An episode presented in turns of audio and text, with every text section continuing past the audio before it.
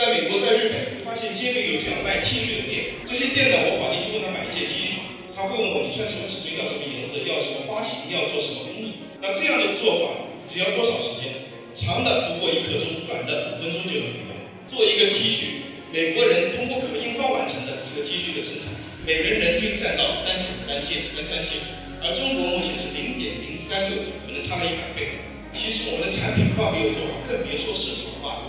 就是中国其实不乏好的设计师，目前中国设计师要缺乏的就是品牌化、商品化、市场化的三个问题。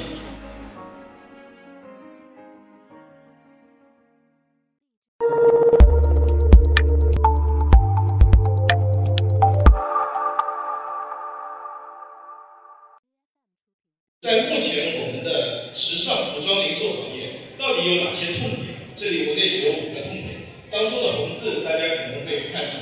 首先是我们的服装品牌，第一个跟国际的服装品牌相比，我们的发展是滞后的。不管在美国、在日本、在欧洲，我们发觉中国的服装总是觉得有一些不足。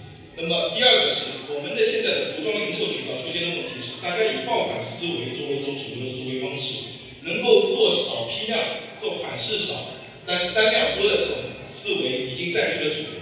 这个跟美国、日本相比，这完全处于一种相反的状态。第三个问题是，我们的供应链环节和国外的供应链环节相比，我们出现了一个比较大的断层。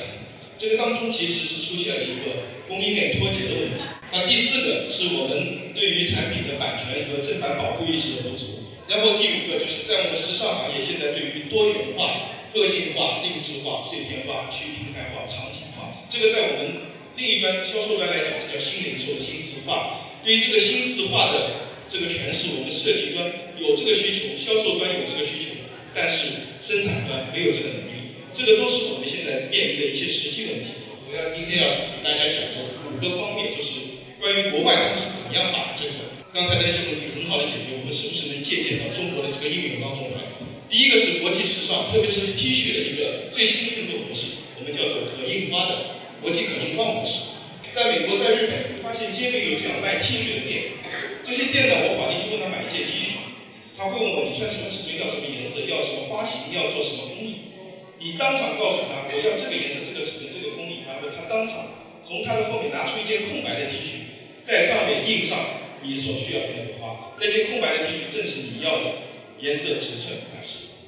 那这样的做法只要多少时间？长的不过一刻钟，短的五分钟就能完成。他们运用的，那目前越来越多以数码的方式。以往呢，在二十年前，更多的是用转印的方式来完成这样一件事情。那目前在全美国，我们从供应链角度来讲，做一个 T 恤，美国人通过可印花完成的这个 T 恤的生产，每人人均占到三点三件，三三件，而中国目前是零点零三个，可能差了一百倍。这个市场是巨大的。那我们到第二个问题，那目前时尚行业发展的瓶颈在哪里？其实我们的产品化没有做好，更别说市场化。然后我们也没有成熟作能力和产品的供应链，更没有品牌的知名度，让我们从设计开始怎么做一个整体产业。好，第三个问题是中国时尚的个性化和定制化，这些是法国的一个大品牌 l e v n Paris，在法国很有名，所有产品都是通过可印花来完成，柔性供应链，每一件下了单才生产。第四个呢是我们的时尚设计怎么汲取国际时尚的产业化和渠道化的经验。就是中国其实不乏好的设计师，目前中国设计师要缺乏的就是品牌化、商品化市啊三个三个问题。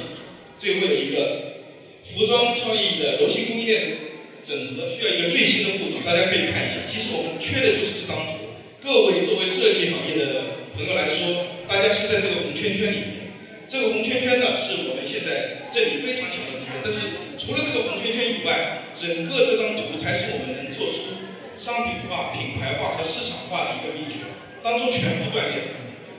而这些我们没有画圈的，正是大家所缺少的。在过去的十多年里面，我也一直在致力于把每一个没有画圈的，把它整合起来。那到今天为止，我们差不多已经都整合，但时间关系不再做展开了。啊，那今天时间关系实在是不好意思讲的比较快。呃，有需要再交流的会后再交流，谢谢大家。